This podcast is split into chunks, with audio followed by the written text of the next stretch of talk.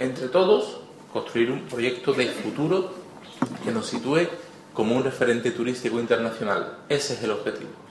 Creo que desde el punto de vista turístico, querido Salvador, está todo por hacer aquí, está todo por desarrollar. Y hay dos formas, o que se, desarrolle solo en función a la capacidad de crecimiento y de inversión de cada municipio, o que lo hagamos todo de forma ordenada y construyamos un modelo turístico sostenible y de referencia.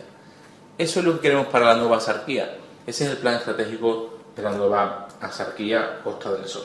Y por tanto yo os pido la máxima ilusión, el máximo compromiso para que podamos aportar cada uno lo mejor nosotros mismos, para que se pueda plasmar en un futuro, en un documento y sobre ese sea la base del crecimiento y del futuro para la Sarquía.